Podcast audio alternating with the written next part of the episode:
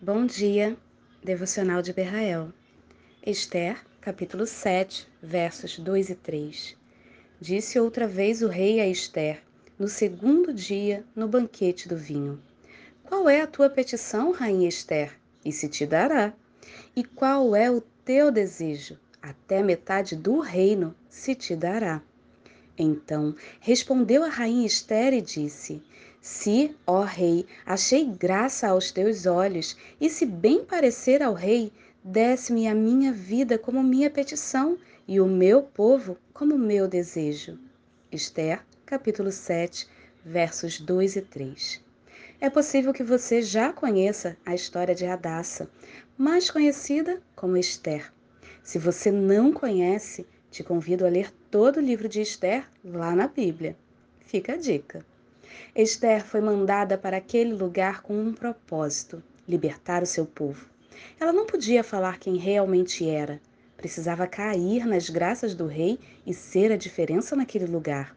Esther podia simplesmente ter esquecido a vida de antes, de perseguida, sabe?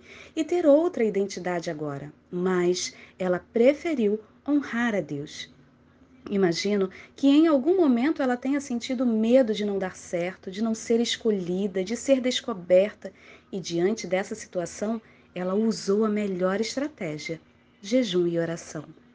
Aí eu te pergunto: quais são as armas que você tem usado para enfrentar as batalhas da vida? Esther nos deixa o exemplo de como agir. Entender o seu propósito, jejuar, orar, confiar, para assim fazer a diferença. Eu te convido agora a orar para que você entenda o teu propósito e também por aquele problema que é constante em sua vida.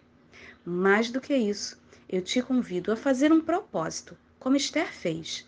Três dias de oração e jejum por uma causa que para você parece impossível.